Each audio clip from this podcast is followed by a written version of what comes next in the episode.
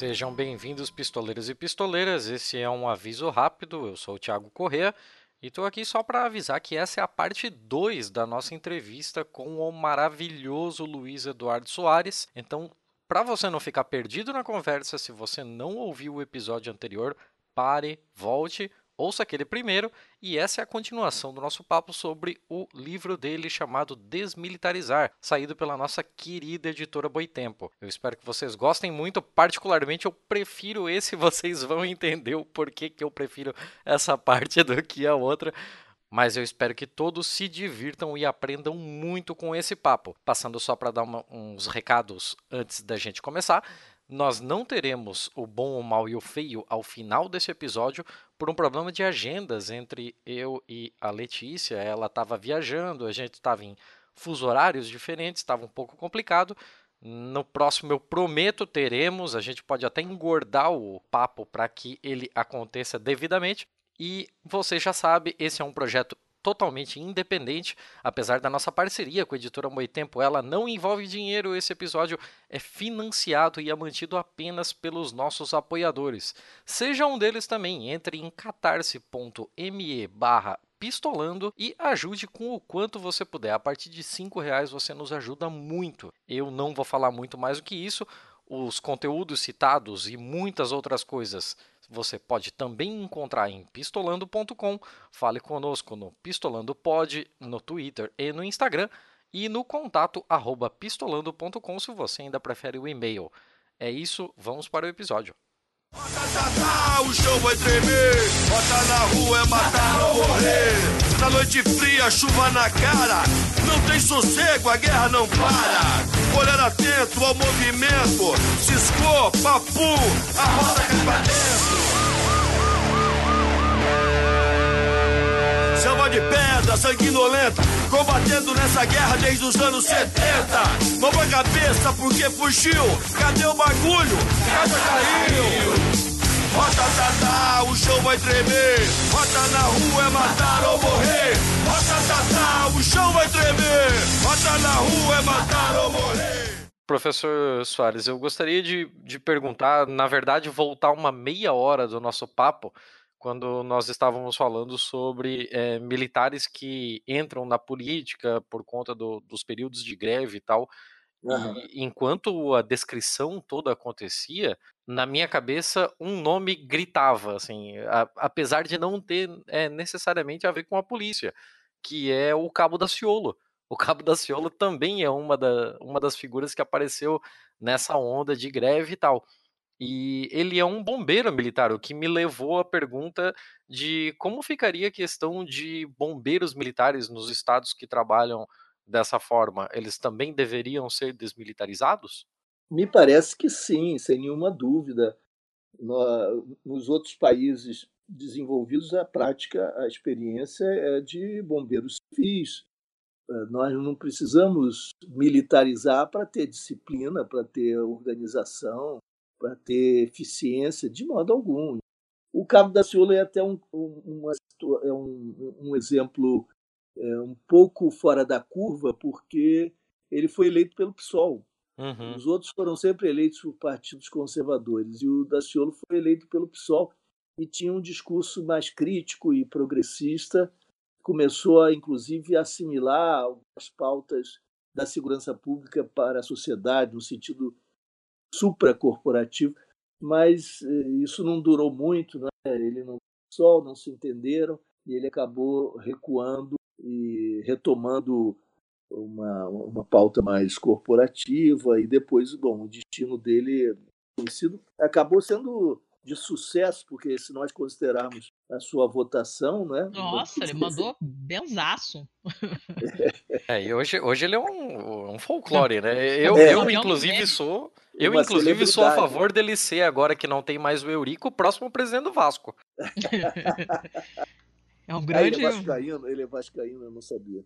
É um grande campeão de memes. Ele foi é. num dos jogos antes da parada para a Copa América, acho que no penúltimo jogo antes da parada para a Copa América, e o Vasco vinha num período horrível assim, e ele chegou lá falando que ia ganhar de 1 a 0, ia ser sofrido, tal.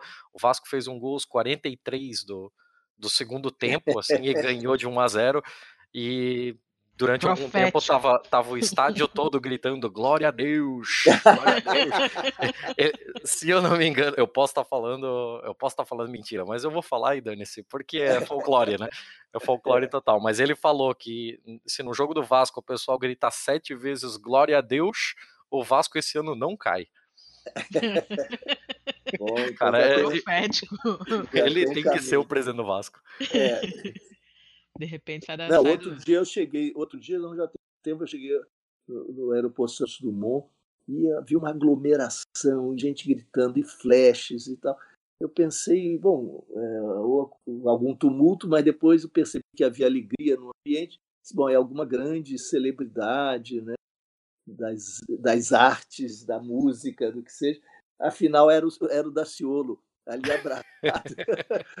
Cara, E, e, curiosamente, todo tipo de gente, mesmo os que não votaram nem com nele, o achavam uma espécie assim de, de signo simpático da, sei lá, do desvario nacional, algo assim. É, a gente tem um pouco medo disso, assim, porque Eu essa piada pode levar a gente para para um radicalismo religioso que a gente até tem um pouco de pavor. Mas Claro, claro, Tá, claro. já Isso- tá indo, né? é, o isso vai já ter que está ser outro preparado. episódio. É, é, Isso vai ter que ser outro episódio. Letícia ia fazer a pergunta. Eu ia fazer uma última pergunta, porque a gente já tá falando aqui horas e as pessoas precisam, a gente precisa liberar os convidados, né? Senão é cativeiro. É, eu queria perguntar como seria essa transição, porque é, as mudanças são muito grandes, né? As mudanças que vocês. é, que a PEC, depois que as pessoas vão ter que ler o livro para ver o que, que é, tá? Sinto muito. É, as propostas para essa desmilitarização elas envolvem uma série de mudanças muito profundas, coisas estruturais que não tem como ser fácil fazer tudo isso, né? Porque é muita coisa para mudar. Como que seria feita essa transição? Pelo que eu li, assim, no, no, no, no livro, as pessoas têm uma das objeções é a complicação que seria, vai ser retroativo, não vai? Quais são os desafios questão da previdência, né? É, a parada da previdência que é complicada e o próprio fato da pessoa como é que você faz? com O cara tem uma patente militar, o que, que você faz com essa patente? sim, sim. né, joga fora, enfia no cu, a gente fala palavrão aqui, tá? É, o que, que você faz com isso? É, não é uma coisa simples, né? Então, como se Claro. daria essa transição? Quais são as propostas para essa mudança, se ela acontecesse? Seria É, em primeiro lugar, eu acho que é importante dizer, porque eu ainda não disse, que a PEC 51, essa proposta de emenda constitucional que eu ajudei a elaborar, foi apresentada ao Senado Federal pelo senador Lindbergh Farias em, em 2013. É importante reconhecer aqui essa patente, essa autoria. É, e em torno da PEC se formaram grupos de discussão. Aliás, para sua formulação, também houve muita interlocução ao longo de muitos anos. Então, não é alguma coisa que se tira do bolso do colete, é um trabalho efetivo coletivo. É, há linhas gerais, porque numa mudança constitucional, quão menos a gente avançar, melhor, desde que o caminho fique bastante claro. Porque senão se torna muito difícil a, a aprovação, porque novas contradições vão surgindo a todo momento, novas polêmicas, e isso evita a possibilidade de isso mínimo. Né? Então a gente deve sempre ser bastante econômico numa PEC. E, por outro lado, porque não cabe mesmo na Constituição nada que não seja permanente, por definição, uma regra de transição. Então a gente pode transferir para a regulamentação e para, para o infraconstitucional, para a legislação infraconstitucional. Mas basicamente há princípios gerais. Em primeiro lugar, ninguém pode ser prejudicado. Então não, não se pode prejudicar ou desrespeitar qualquer direito adquirido, de modo que todo mundo que entra para a polícia militar, fez seu concurso, etc., vai terminar a sua carreira tendo respeitado os seus direitos elementares. A ideia é que se faça uma substituição gradual que dependa das novas ações sob outras condições. Isso vai ser conduzido passo a passo, Estado a Estado. Não faz sentido que a União controle um processo que tem justamente como valor importante o respeito à, à federação. Outro aspecto da PEC é o reconhecimento de que o Brasil tem, afinal de contas, um território. Eu fui a Manaus lançar o livro, participar de uma palestra, isso tempo, encontrando colegas lá muito generosos que fazem um trabalho muito importante e que me apresentavam uma realidade social e, da própria violência, completamente distinta da, da realidade que nós encontramos no Rio e São Paulo, por exemplo, nos estados do Sudeste. É, o mesmo eu vi visitando São Luís, colegas em São Luís. Então nós temos, e é claro, não preciso trazer detalhes disso, nós todos conhecemos o Brasil. Quão variada é essa realidade? Será que o modelo policial paulista, digamos, de, de polícias metropolitanas, seriam adequadas para o caso amazônico, que o desafio principal é o deslocamento, é o transporte, por exemplo? Uhum. E, e, nós temos, enfim, são, são desafios de, de ordem diferente. Portanto, a ideia é federativa, federalizar, permitir que os estados discutam e se pronunciem e, em suas constituições estaduais, definam o seu próprio modelo, mas seguindo basicamente as ideias do ciclo completo da desmilitarização e da carreira única, sobre a qual ainda não falei. Então, ao longo do tempo, mais adiante, é, complemento com alguma reflexão que é bastante simples e muito importante. Então, os estados discutiriam uh, o modelo de transição com respeito a direitos adquiridos e em cada caso se uh, daria afirmaria essa, essa alteração como política de Estado e não de governo, ou seja, ao longo de uma década. E nós teríamos aquelas pessoas que ainda estão no regime anterior, ainda, ainda recebem, ainda têm os seus direitos, inclusive previdenciários, garantidos legalmente, como qualquer um na sua situação original, e aqueles outros que já vão entrando num regime distinto. Essas transições já ocorreram no Brasil, quando se transferiu a capital para Brasília, funcionários do Rio de muitas áreas puderam optar, preferiam ir para Brasília ou ficar, se preferiam mudar de previdência e seu, seu regime é, institucional, etc. Então, há várias experiências e isso tudo é objeto de conversa, deveria ser, com as entidades dos próprios profissionais, de modo que a gente vá avançando gradualmente sem solavancos. Isso não significa que não vá haver dificuldade, mas como eu costumo dizer quando alguém aventa a, possibilidade de que nós enfrentemos riscos que produziriam situações mais graves que nós, que nós vivemos,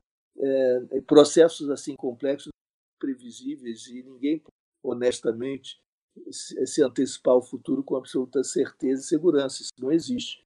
Mas se nós não ousarmos, nós não são inadiáveis. E de uma coisa eu tenho absoluta certeza: nós não podemos ficar pior do que estamos. Quer dizer, a, a, evocar um futuro confuso possível é ainda menos mal do que aceitar, convivendo e perenizando uma situação tão grave quanto essa, que envolve genocídio, que envolve exploração eh, da força de trabalho policial num nível inaceitável e assim novamente. Esse quadro de hoje, em que nós não investigamos os crimes, não os prevenimos e maltratamos os nossos policiais e caímos pelo, pelo uh, aí, o abismo da, do caos, né, da, desse, desse desentendimento brutal, né? esse caminho, essa situação é inaceitável e isso nos dá energia suficiente para ousar, para caminhar. E aí há os detalhes técnicos que são indicados na PEC, mas apenas aqueles indispensáveis para a condução do processo. A questão, se me permitem ainda, da carreira única é muito relevante, que é a grande bandeira da policial.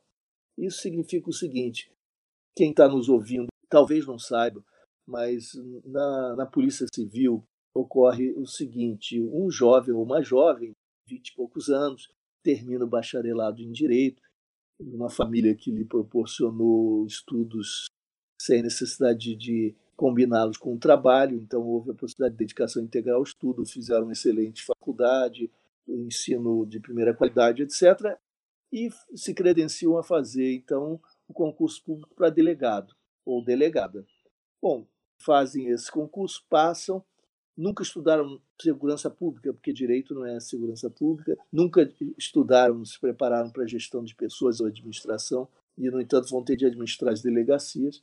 Chegam lá, vão passar por um período curto de, de adaptação de treinamento, uma formação complementar, mas basicamente se veem como operadores do direito, basicamente se assim, não como propriamente policiais, a maioria pelo menos está crescentemente com essa identidade mais judicial, mais jurídica do que policial, e é, vão controlar, é, conduzir, liderar grupos de dezenas de policiais que estão ali eventualmente há 20 anos. E, e, e, esses policiais que estão ali há 20 anos também têm o terceiro grau, também têm estudos universitários, também têm universidade, mas não são bacharéis em direito, não, ou não fizeram o concurso. Digamos que alguém que esteja ali, um inspetor, um escrivão, queira fazer o concurso para delegado. O delegado vai ganhar muito mais, vai algum dia, eventualmente, chegar a dirigir a sua polícia, tem um status muito superior, salário, status, prestígio e possibilidade de ascensão política na, no eh, interior da instituição. Enquanto os outros, que não são delegados, esses não têm como subir além daquele, daquele teto que é bastante limitado. Digamos que um deles queira fazer concurso para delegado, faça lá o bacharelado e se apresente para o concurso. Pois nessas provas, os seus 20 anos de polícia não valerão meio ponto. Meio ponto.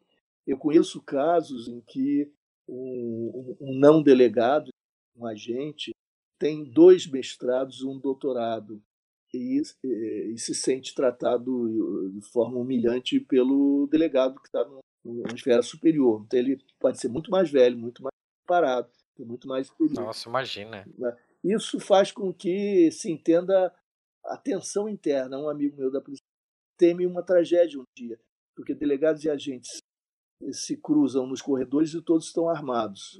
Para ele dizer ah, isso, vocês imaginem, vocês imaginem o nível de tensão interna é, e os sentimentos que existem.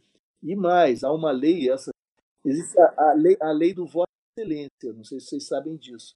Foi sancionada a lei que é, determina que os delegados de polícia Caramba! Sim, gente, não, pera, você faz Nossa. sentido. Eu vou falar sério, eu vou falar sério, é verdade isso. E eu recebo de eh, agentes, por exemplo, eh, dois ou três da Polícia Federal sempre me mandam uns, umas fotos com os documentos fixados no painel da delegacia, assinados pelo delegado, dizendo que essa autoridade não mais aceitará é, documentos, etc., a ele destinados, sem que o vocativo utilizado seja aquele determinado pela lei. Mas, é gente, é esse, como é assim? Esse é arrombado surreal. É Isso é ser muito arrombado, né? Cara, é não. É surreal. É surreal. Então, vocês imaginem uh, o nível de tensão interna. Isso dentro da Polícia Civil. Na Polícia Militar, de uma distinta, mas também essa duplicação, essa divisão interna, porque nós temos oficiais e as praças, e um teto que impede a progressão acima de, eh, do status de sargento lá para as praças, e com todas as implicações.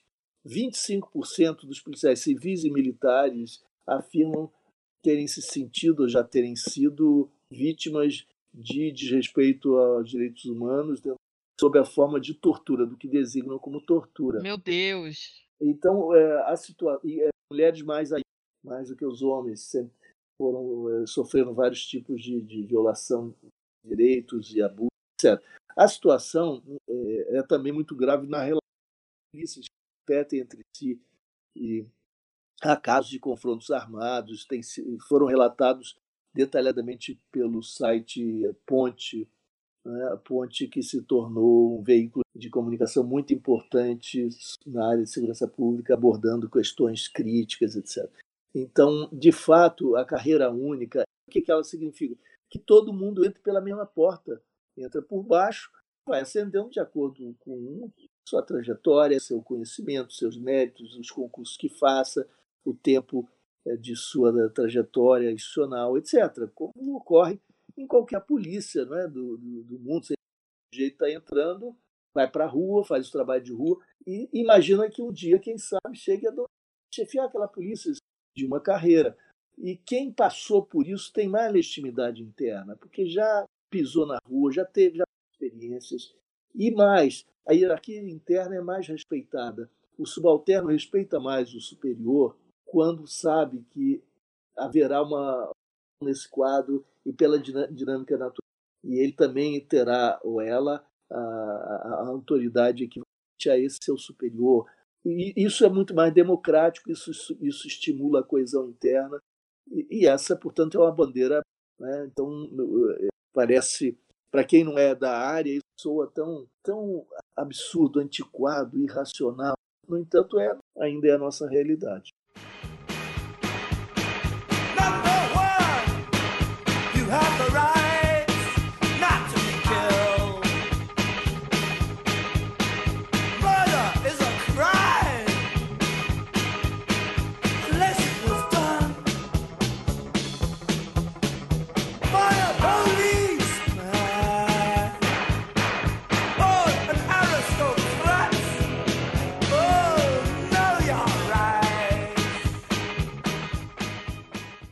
Olha, bom, falamos pra caramba, Thiago, você quer perguntar mais alguma coisa? É, é, é assim, a gente prometeu uma hora, né? Porque a gente até Nossa não senhora, queria Dá comprometer pra falar o 12. tempo. Mas, mas assim, o, o papo vai, é muita coisa. E aqui a gente tá arranhando a superfície do livro, assim. Sério, esse livro aqui, cara, todo- eu vou recomendar pra todo mundo. Todo mundo tem que Eu, comprar. eu botei Mas foto no stories, vão lá correndo, ver o meu, tá todo rabiscado, todo anotado, porque tem muita coisa. Toda página tem alguma coisa que você fica pensando.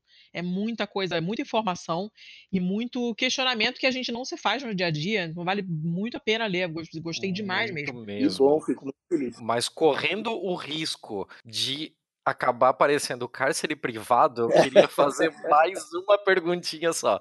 Ah, tudo bem, tudo bem. é,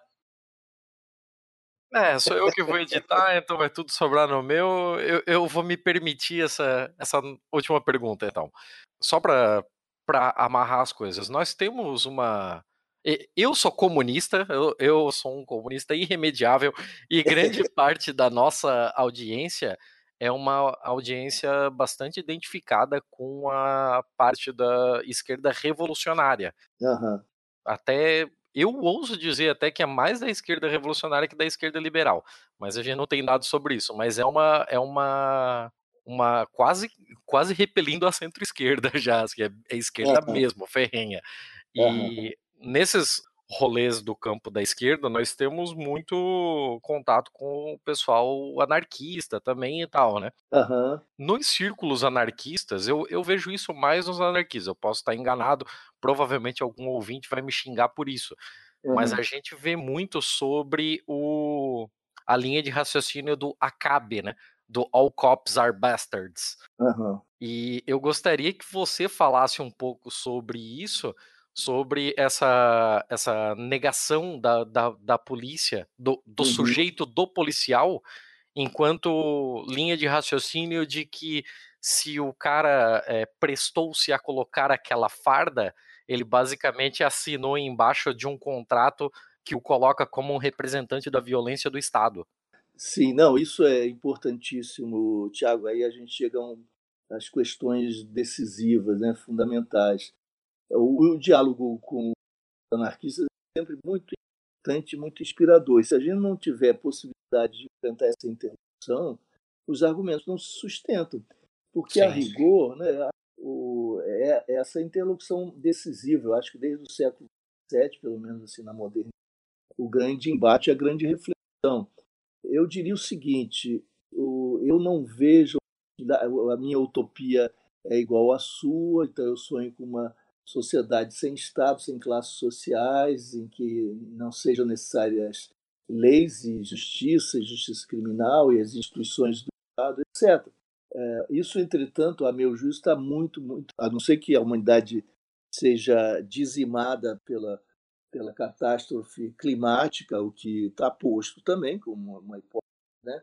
ou tenha de eh, voltar a viver em condições que tornarão a etnologia a grande referência para nós, mas de toda maneira, o, até onde eu vejo no horizonte, se a espécie humana conseguir do, dobrar o cabo da boa esperança desse desafio climático, é, até onde eu enxergo, essa utopia não, vai continuar sendo utopia, um lugar, um não lugar, porque no horizonte histórico não vejo posta a possibilidade do fim do Estado, das classes sociais, com a realização do, de uma utopia. Pode ser que eu esteja enganado, Tomás, esteja enganado, mas eu não vejo. É, de qualquer forma, enquanto houver Estado e, portanto, classes sociais, haverá polícia, justiça criminal. E como nós, na minha perspectiva, e suas instituições faz toda a diferença. É muito bom estar atento para as distinções entre as modalidades práticas desse Estado.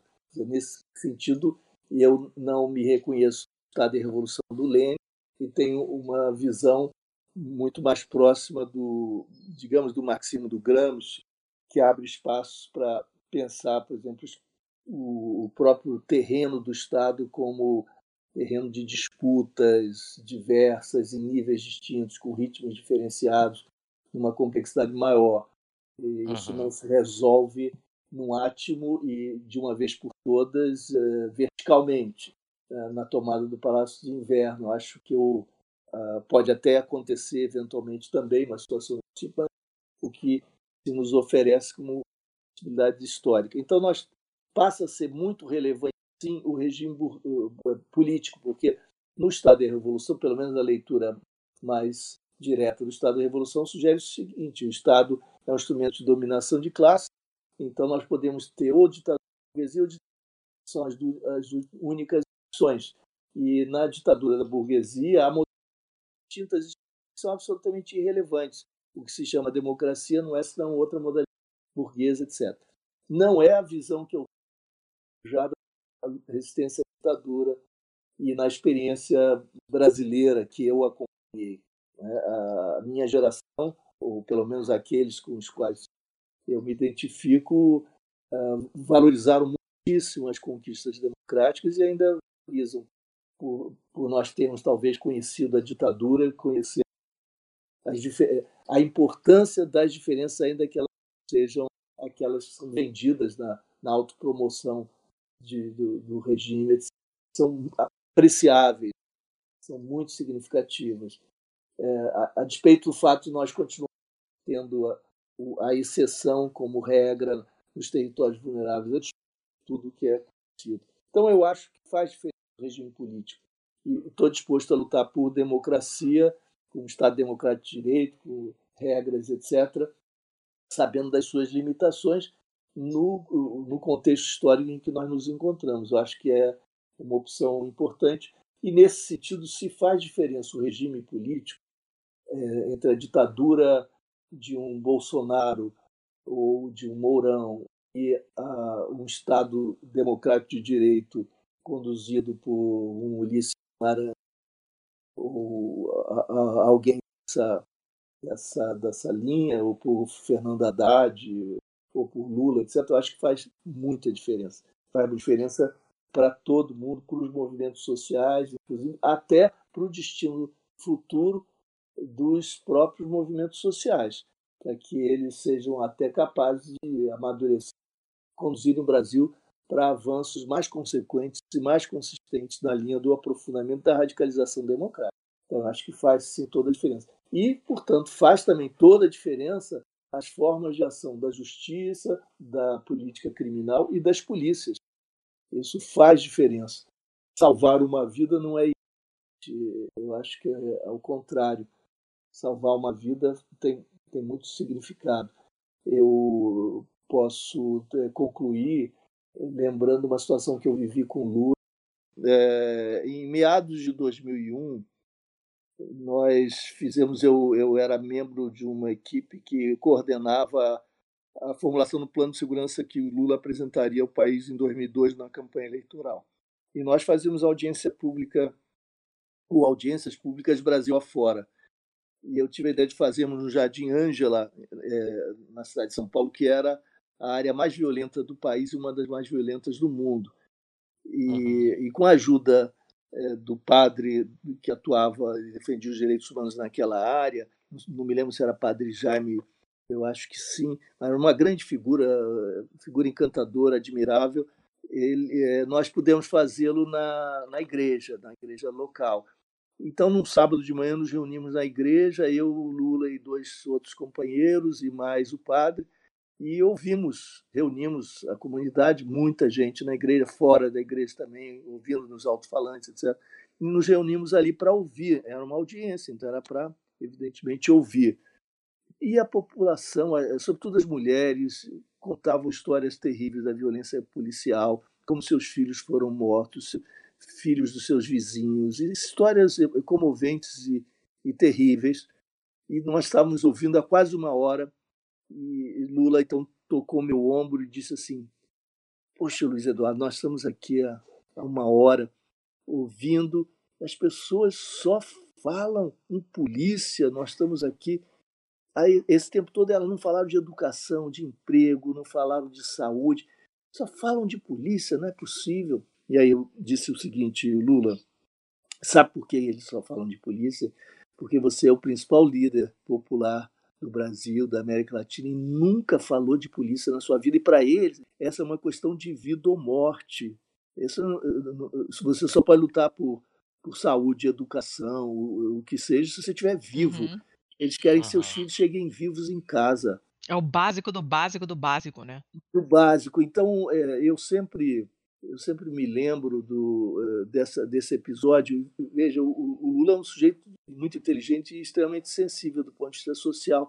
E, e essa questão da polícia era tão distante, de fato, da, da cultura sindical, da cultura das esquerdas. Isso parece tema da direita, intrinsecamente conservador, é, é como se isso não fizesse parte da sociedade, como se fosse um, um epifenômeno. Vamos cuidar do que interessa, o resto se ajusta naturalmente. Não se ajusta naturalmente. É, é nós temos os casos dos países do leste europeu, do socialismo real, sabemos como é que o Estado se organizou na, na ditadura do proletariado e como a polícia funcionava os debates a respeito de direitos individuais e direitos humanos, esses debates foram absolutamente instrumentalizados pelo socialismo real. Então, o, um, um socialismo ou um comunismo que tivesse compromisso efetivo com direitos humanos, isso faz sentido, para começo de conversa, para mim faz, mas faz sentido para quem tem uma perspectiva distinta, um horizonte de que uh, o que importa é a sociedade, é o partido, é a revolução, e os indivíduos são sacrificados e, e pagam-se os preços, quebram-se os ovos para fazerem seus omeletes. Essa visão instrumental sempre teve presente, ainda que nem sempre de modo hegemônico, mas sempre teve presente. E eu me oponho a essa perspectiva aí pela minha formação na área de direitos humanos, etc. Eu sempre busco compatibilizar os compromissos políticos, mesmo os mais radicais, com esse limite, que é a instrumentalização do ser humano individual. É, e eu acho que isso nos remete à questão da polícia e da imediaticidade da urgência do tema policial. Às vezes a gente está numa grande discussão política, mais teórica, mais reflexiva, diz respeito à história, e nos esquecemos que agora mesmo, aqui perto, ou aí perto, ou perto de quem nos ouve, pode estar havendo uma incursão policial irresponsável e assassina, criminosa, gente pode estar morrendo, sendo injustiçado, tratado como coisa. Né? Então, é, há o que fazer e há como interromper, ou pelo menos me parece que é indispensável que nós busquemos salvar vidas e interromper a barbárie, e interceptar a barbárie. Há muito a fazer para reduzir danos. O Brasil pode ser capitalista e, injusto como é, é submetido a, a ditames do capital financeiro e, e ao imperialismo, e ainda assim matar menos, ser menos cruel, promover menos barbárie? Pode. Há várias maneiras de, de nós vivenciarmos esse período histórico. Eu estou absolutamente convencido de que a opção não é ou, ou a, a, revolução absoluta que transforme o quadro da humanidade de, de imediato, ou a aceitação e o convívio com a, com a barbárie tal como está instalada entre nós.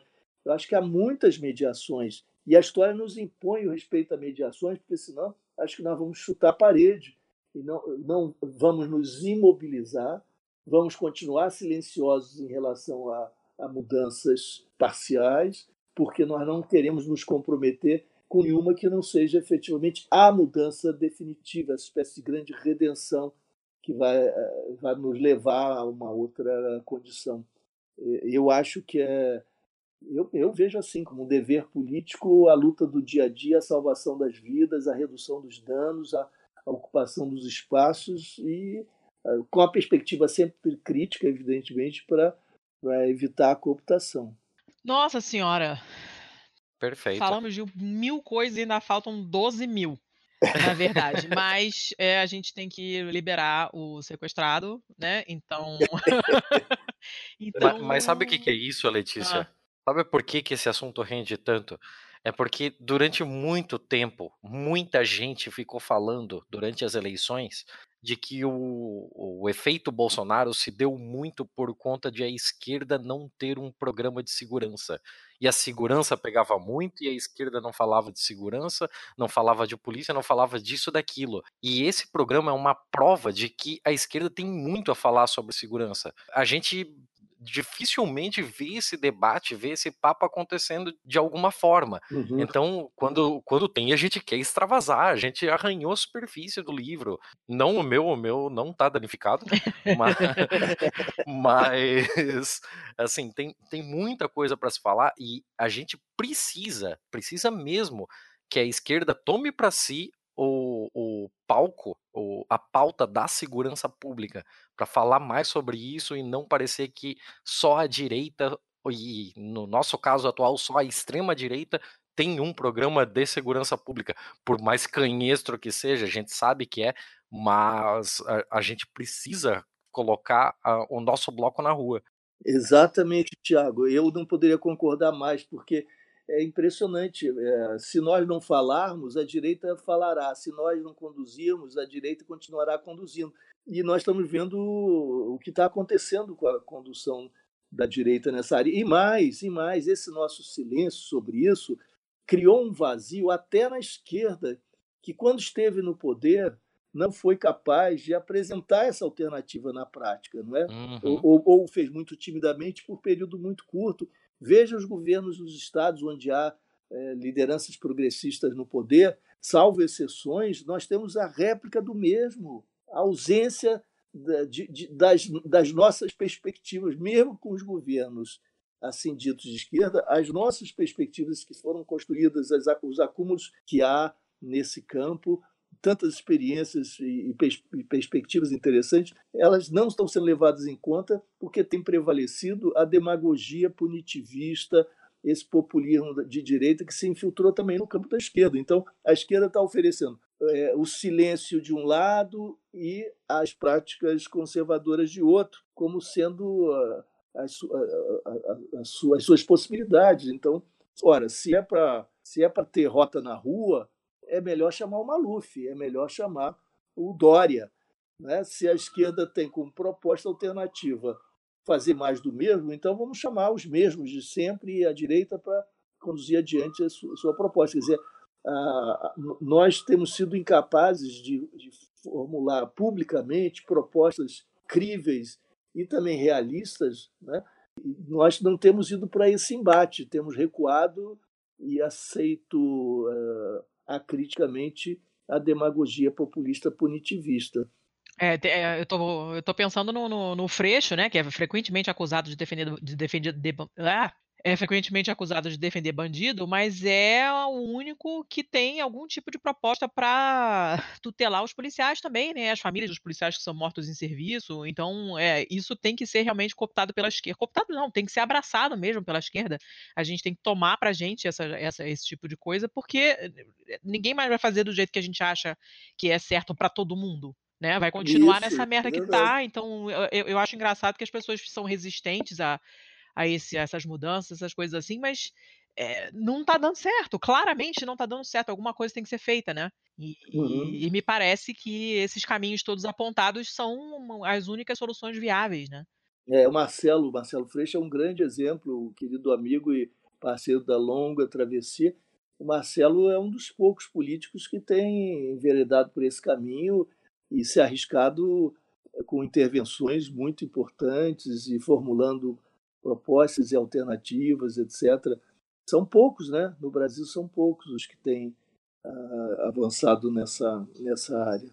Mas, enfim, é, então esse programa para mim é muito importante, essa oportunidade que vocês dão e toda a generosidade da leitura que vocês fizeram do livro, ter acesso ao público de vocês, isso tudo é muito, muito importante para mim, porque se a gente não mobilizar esses que compartilham conosco a mesma sensibilidade social, com eventuais divergências que são irrelevantes, porque eu acho que não alteram a nossa percepção do real mais imediato, é, se, se a gente não conseguir esse, esse diálogo nesse terreno, nós não temos como avançar. É, então vamos lá, espalhar a palavra, né? Conversar bastante sobre o assunto. Galera que está ouvindo, faça os, os pais, os amigos, os vizinhos ouvirem, discutam, sentem para conversar, né? E leiam um livro para ter base, saber o que vocês estão falando, né? É, bom, vamos, pelo amor de Deus, vamos te soltar. Vamos para as nossas dicas culturais, então, para a balada do pistoleiro. Você conseguiu pensar em alguma dica cultural, Luiz, nessa, nesse vulco vulco todo aí da gravação? Sim, estava olhando em volta para sugerir algumas coisas bem interessantes que, que eu estou lendo.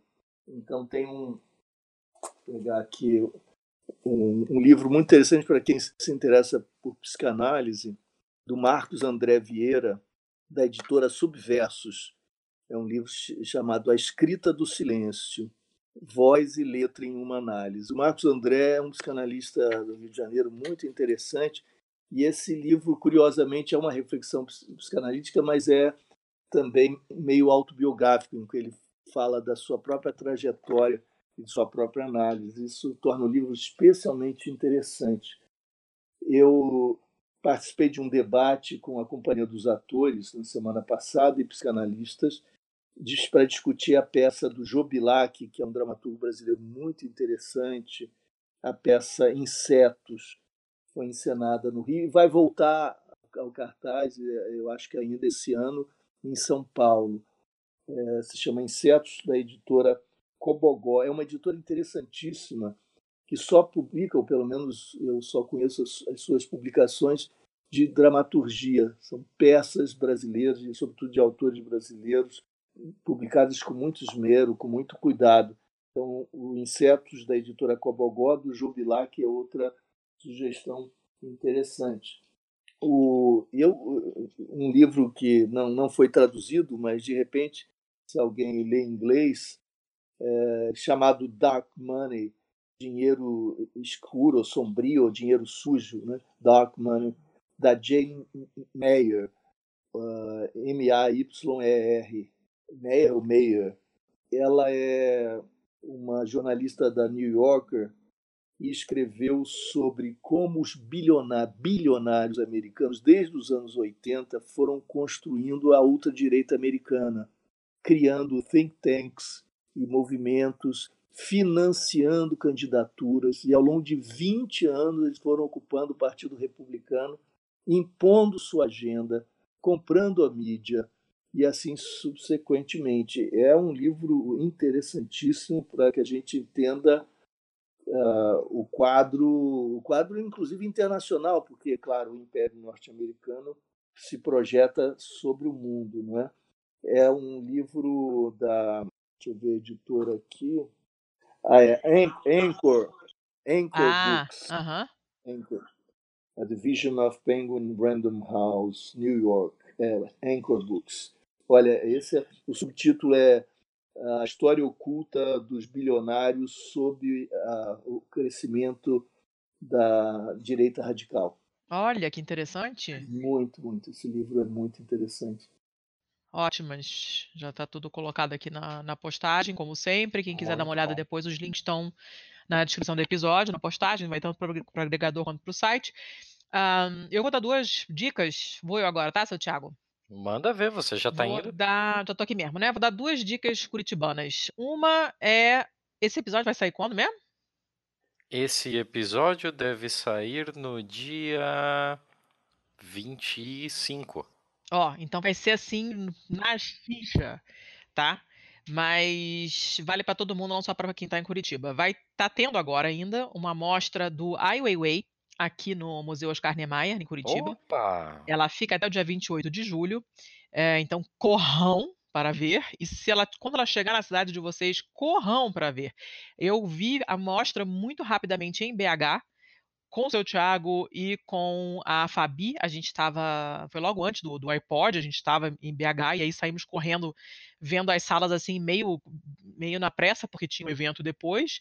E a mostra foi muito maneira, apesar de eu ter visto muito rápido, eu, eu gostei pra caramba e aí fiquei com pena, né, chateada, porque não dava tempo de ver em detalhes.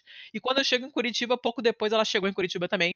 E aí eu já fui lá ver com calma, uh, levei a minha filha e tal, e fui com amigos. A mostra é muito maneira, muito mesmo, e vale super a pena ver. Então, para quem está aqui em Curitiba, ela fica até dia 28 de julho lá no Museu do Olho, do Oscar Niemeyer.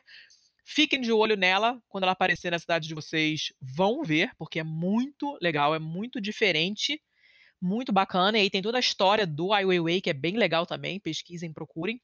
E outra dica curitibana é, que eu vou dar é a livraria Vertov, que foi o lugar onde houve a noite de autógrafos da Sabrina Fernandes, no lançamento do livro dela, que por sinal sortearemos, eu não sei se já teremos sorteado quando esse episódio sair.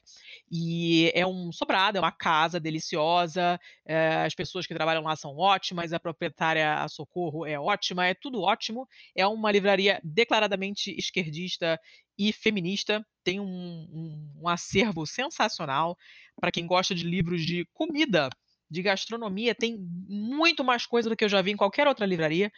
Uh, tem, então, eles têm assim uns temas bem específicos, tem muitíssima coisa de política, obviamente, muitíssima coisa de, de feminismo. É uma casinha deliciosa, eles são super gente boa. Uh, e eu que sempre comprei, eu sempre dou livro de presente, inclusive para criança. O último aniversário que eu fui de uma amiguinha da Carol, eu comprei livro de criança lá também, esquerdistas, obviamente.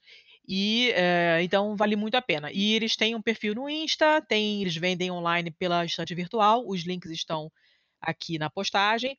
Prestigiem as livrarias pequenas da cidade de vocês, procurem né, esses rolês esquerdistas da, dentro, dentro, da cidade de vocês. Sempre vai ter alguma livraria que resiste bravamente né, ao, ao avançar das grandes cadeias que comem todo, todo o comércio menor. E compre dessas livrarias menores que a gente tá, a gente assim, a gente ajuda a alimentar um pessoal que pensa de uma maneira alinhada com a gente, né?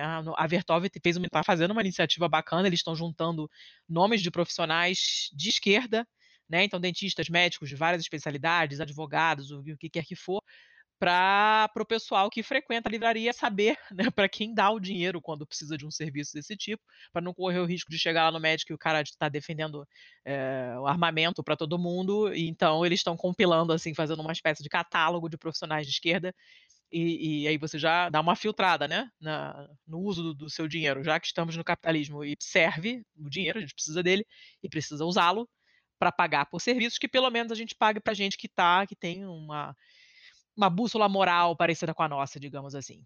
Então são essas as minhas dicas. Seu Thiago, estou vendo aqui que a, a pauta está incompleta, você não colocou nada. O que, que é que você vai dar de dica?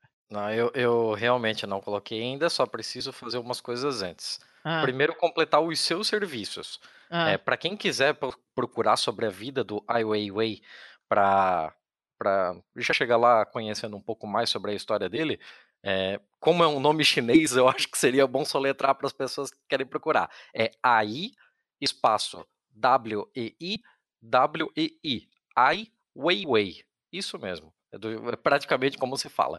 É, a segunda, o segundo serviço sobre a sua dica é que a Sabrina Fernandes já esteve conosco no episódio número 15, falando sobre plástico, lixo, reciclagem, ecossocialismo e uma cacetada de outras coisas. E segundamente, como diria em tempos de Odorico Paraguaçu, né? Vamos falar segundamente. Eu gostaria muito, muito mesmo, antes de finalizar minha parte aqui, de agradecer o professor Luiz Eduardo Soares. Ele, ele agradeceu a gente pelo espaço, mas é a gente que agradece por, por poder recebê-lo aqui e ter a honra dessa, dessa presença e desse papo que extrapolou todos os limites do tempo, mas a gente quer muito falar disso, a gente sente necessidade de trazer esse assunto à pauta. Eu quero, em nome meu e da Letícia também, deixar o nosso humilde podcast aqui e as nossas redes sociais à disposição para novos livros, para é, divulgação de lugares em que o senhor esteja palestrando, para qualquer coisa que a gente possa ser útil. É, estamos todos juntos nessa caminhada antifascismo. E, por último, eu. Que legal, minha... que legal, Tiago. Muito obrigado a você pela gentileza. É, é, é, uma honra enorme ter aqui o senhor. Eu, eu até mandei aqui, a gente tem um, um chat separado, eu e a Letícia, e eu mandei para ela 9 de 7 de 2019, 21 e 11. Nesse dia e hora, Luiz Eduardo Soares ouviu algo que eu falei e disse: Eu não poderia concordar mais. Eu quero, eu quero botar isso no meu LinkedIn, eu quero tatuar isso. Ah, e na hora que você falou, eu fiquei, nossa, já ainda tá se achando muito agora, tá com o peito estufado. Eu, eu, tô, eu tô maluco aqui, eu, eu tô no céu.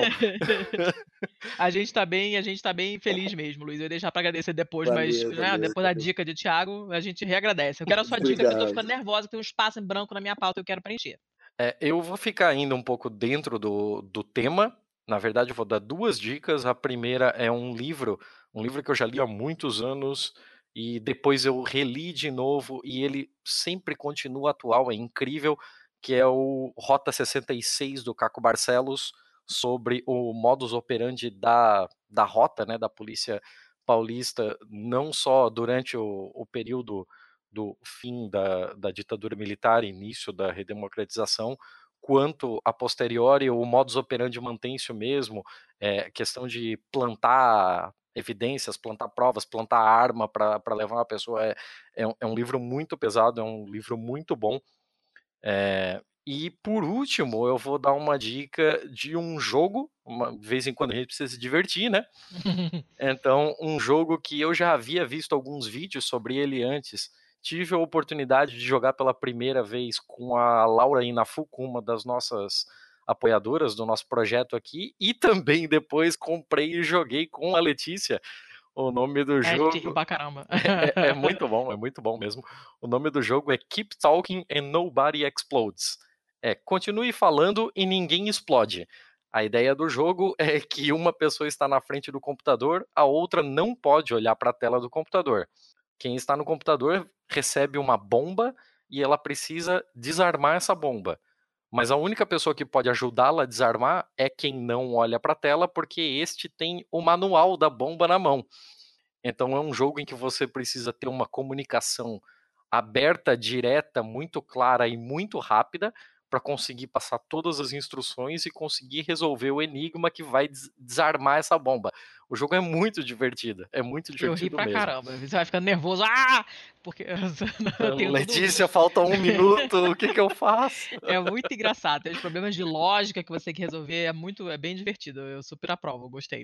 É muito é... bom, bom, então fechamos as nossas dicas. Luiz, se as pessoas quiserem falar com você, te seguir, você tá nas redes sociais, as pessoas querem te mandar mensagem, perguntar coisas, como que elas entram em contato contigo? Sim, claro. Eu tenho uma página mas é uma página pessoal do Facebook, então não dá para incorporar mais do que os 5 mil que estão lá. Eu tenho até que pensar uma outra maneira tornar isso melhor. Mas é sempre possível entrar e mandar mensagens, isso é possível. Eu tenho o meu site, que é o luizeduardosoares.com, Luiz com Z. E ali pode enviar o e-mail que eu recebo diretamente. Tenho Fale, Fale Comigo, por ali pelo site. Muita coisa que eu tenho publicado, entrevistas várias estão, estão ali no site. Então é, é fácil achar, luizeduarsoares.com. Eu tenho Twitter também, mas enfim, basicamente, basicamente o site eu acho que é, acaba sendo mais fácil para quem quiser falar comigo diretamente, porque eu recebo o e-mail direto e depois eu posso compartilhar o WhatsApp e outras formas. Tá? Show. Show.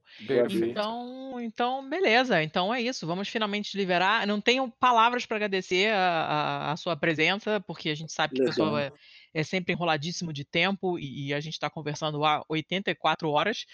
É, isso são poucas, teria que ter eh, episódio 8, 9, 10 até o 22, porque é muito assunto para falar. Muito obrigada mesmo. Obrigada ao Kim Dória, beijo, Kim, melhor Kim, melhor Dória, que é, é, propôs essa parceria pra gente, que fez a ponte, é, pra gente conseguir entrar em contato, porque às vezes a gente não consegue falar uhum. com alguns livros, na maioria das vezes, por sinal. Então foi ótimo papo. A gente estava muito pilhado para esse episódio, porque sabia que, que o assunto ia render.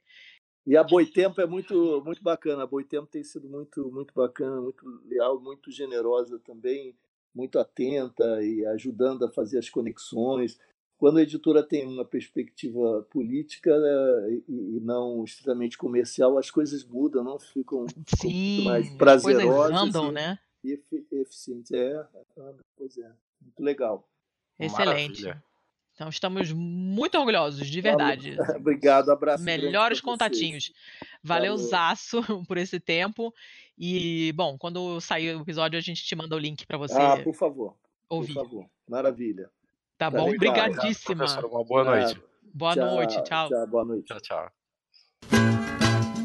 Eu tenho medo de polícia, de bandido, de cachorro e de dentista. Porque polícia quando chega vai batendo em quem não tem nada com isso. Porque bandido quase sempre quando atira não acerta no que mira. Porque cachorro quando ataca pode às vezes atacar o seu amigo. Porque dentista policia minha boca como se fosse bandido. Porque bandido age sempre às escuras como se fosse cachorro. Porque cachorro não distingue o inimigo como se fosse polícia polícia bandideia minha boca como se fosse dentista. Dentista, dentista.